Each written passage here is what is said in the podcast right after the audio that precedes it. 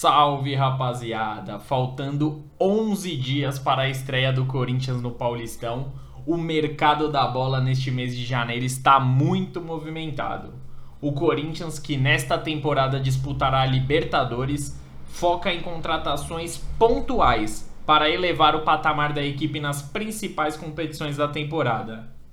Até o momento, apenas uma contratação está confirmada de maneira oficial o campeão da Libertadores e do Mundial em 2012, atuou pelo Corinthians pela última vez em 2013. Quem é esse cara? É o Paulinho. Paulinho, camisa 8, histórico camisa 8 do Corinthians em 2012 e 2013, está de volta. Nove anos depois, ele está de volta e já treina com o elenco neste início na pré-temporada.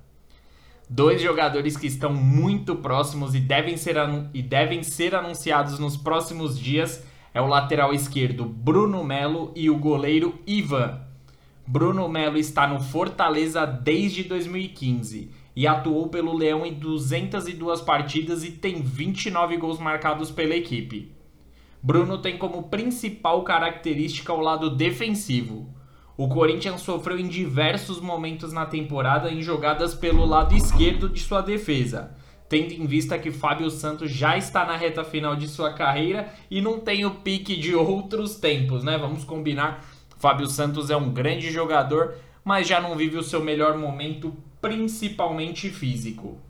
É, o Bruno Melo, caso ele seja confirmado, é um dos jogadores que está mais próximos de ser confirmados, ele terá grande possibilidade de assumir a titularidade e dar uma maior segurança no setor de defensivo. Consequentemente, ele trará muita liberdade aos jogadores de ataque, principalmente ali pelo, pelo pro Roger Guedes, o atacante ali de beirada pelo lado esquerdo. Ele acabava em muitos momentos atuando mais como um assistente do Fábio Santos ali pelo lado defensivo do que como o próprio atacante, né? Então eu acho que nessa temporada com o Bruno Melo ajudando no setor defensivo, o Roger Guedes ele terá mais liberdade e provavelmente ele se destacará ainda mais nesta temporada. Então acho que o Bruno Melo é uma contratação importante, principalmente no setor defensivo corintiano. É um bom reforço para a defesa e consequentemente mais espaço para os atacantes, mais liberdade para os atacantes poderem jogar com mais tranquilidade. E o goleiro Ivan, ele é formado nas categorias de base da Ponte Preta. É, sempre atuou na Ponte Preta e nas categorias de base na seleção brasileira, nas categorias abaixo da seleção brasileira. Ele é campeão da, da Copa Tulum em 2019 e o Ivan chega como uma promessa ainda. Ele fez ótimas partidas pelo, pela Ponte Preta, porém é um grande goleiro, um goleiro que se destacou muito na macaca e também está muito próximo. Acredito que nos próximos dias o goleiro Ivan, que é da Ponte Preta até o momento, ele será confirmado no, no Corinthians. E é um, é um, ótimo, um ótimo goleiro e ele tem apenas 24 anos. Ele vai chegar para ser uma sombra para o Cássio. Cássio, em alguns momentos nessa temporada, acabou oscilando porque ele não tinha uma reposição à altura. Então o Ivan ele vai chegar como uma sombra e com o status de um bom goleiro.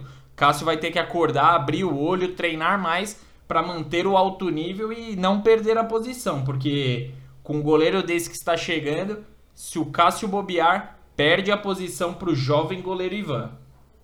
E possibilidades né, que podem chegar no Corinthians ainda na, nesse período antes de iniciar o Paulista tem o Cavani, que está sendo muito falado, o centroavante Cavani. Vamos combinar que é um sonho bem distante. É, ao meu ponto de vista, é um sonho muito distante. Eu não sei o que vocês pensam, vocês podem colocar nos comentários, mas eu acho muito difícil a contratação do Cavani para a temporada de 2022. E outro jogador que pode ser anunciado nos próximos dias, e esse está muito perto mesmo, é o atacante Diego Costa. Em 2021 ele atuou pelo Atlético Mineiro, campeão brasileiro, campeão da Copa do Brasil, e ele, ele sofreu muito com lesões. Isso é um ponto que preocupa muito é, a torcida corintiana, porque o Diego Costa, em diversos momentos, ele sofreu com lesões, tanto que ele atuou em apenas 19 partidas pelo Atlético Mineiro, marcando 5 gols e dando uma assistência. Mas o, o Diego Costa ele não teve uma pré-temporada, ele ficou sem atuar praticamente nove meses, então ele é, chegou muito fora de ritmo e quando ele chegou no Atlético para atuar, que foi no mês de agosto, todo mundo já estava voando, né? Já estava com, com ritmo, com a musculatura a mil. E o Diego Costa ainda estava naquele início de, de temporada para ele, né? Porque ele ficou muito tempo sem atuar. Isso acabou prejudicando muito e o Diego Costa ele acabou ficando até de segundo, muitas vezes até de terceiro plano no Atlético Mineiro. O, o Diego Costa ele tendo uma pré-temporada, caso aconteça a chegada dele no Corinthians, porque a rescisão dele com o Atlético Mineiro praticamente está confirmada. Então, caso ele chegue no Corinthians, ele terá uma pré-temporada, terá toda uma preparação. Então, as possibilidades dele se destacar mais do que ele se destacou no Galo são enormes. O contrato de Diego Costa, como eu disse, ele pode ser rescindido até no final desta semana e o sonho do camisa 9 corintiano poderá estar ainda mais próximo. Diferente do Cavani, que é um sonho muito distante, Diego Costa está muito perto do Parque São Jorge. Cássio e Fagner renovaram seus vínculos até o final de 2024. Boa notícia para a torcida corintiana, dois grandes jogadores e ídolos. E além das chegadas e possíveis chegadas que eu disse até o momento, o Corinthians se desfez de vários atletas. Vamos lá, a lista é grande. Kaique França encerrou seu contrato e vem procurando um novo clube. Ederson renovou o empréstimo com Fortaleza por uma temporada. Léo Santos foi emprestado para a Ponte Preta. Matheus Alexandre renovou o empréstimo com Curitiba. Matheus Jesus também foi emprestado para a Ponte. Sornosa, ele rescindiu o contrato com o Timão e atuará no futebol equatoriano. Matheus Davó jogará no São Bernardo. Janderson foi emprestado para o Grêmio. Richard foi dispensado e liberado para o Ceará.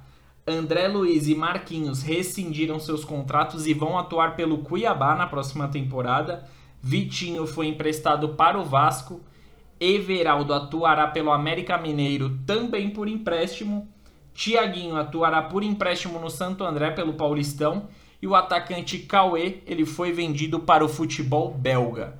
Muitas saídas, nenhum jogador que, que teve grande destaque na última temporada ou nas últimas temporadas, então, com todo respeito aos atletas, nenhuma dessas ausências serão farão falta para a torcida corintiana e nem para o elenco do Silvinho é, essas saídas elas são mais importantes pela questão da folha salarial, que dá uma boa redução na, fo na folha salarial e com toda essa boleirada que eu citei aí que foi emprestada, dá para trazer um, dois, até três jogadores de uma qualidade ainda maior, pagando um pouquinho mais, obviamente. Porém, com esse alívio na folha salarial, o Corinthians ele tem um poder maior de, de negociações e de compras no, nessa janela de transferências.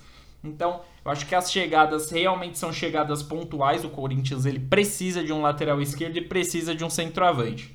O lateral esquerdo ele está muito próximo, que é o Bruno Melo do Fortaleza, que dentro das próximas horas ele deve ser confirmado como novo reforço do Corinthians, a princípio por empréstimo até o final do ano. E o atacante que o Corinthians vem lutando aí no mercado. Cavani, como eu disse, e vou repetir, é um sonho muito distante. Acho muito difícil o atacante uruguaio jogar pelo Corinthians em 2022, mas o Diego Costa ele está muito próximo. O Diego Costa certamente será o centroavante do Corinthians na Libertadores de 2022. São duas ótimas chegadas. Acredito que chegando esses dois atletas e um volante ali de marcação, até porque o Gabriel nessa temporada não fez uma, uma boa temporada. E eu acho importante ter um, um volante ali, um marcador ali, um cara que marca forte ali na, na sobra ali da defesa. Então acho importante, acho que o, o Gabriel precisa de uma sombra para o futebol dele crescer mais ou trazer um jogador também que assuma essa titularidade.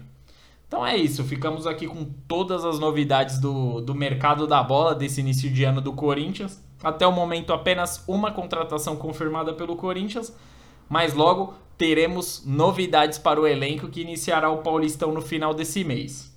Ficamos aqui com mais um podcast C9 Clubista. Um grande abraço a todos.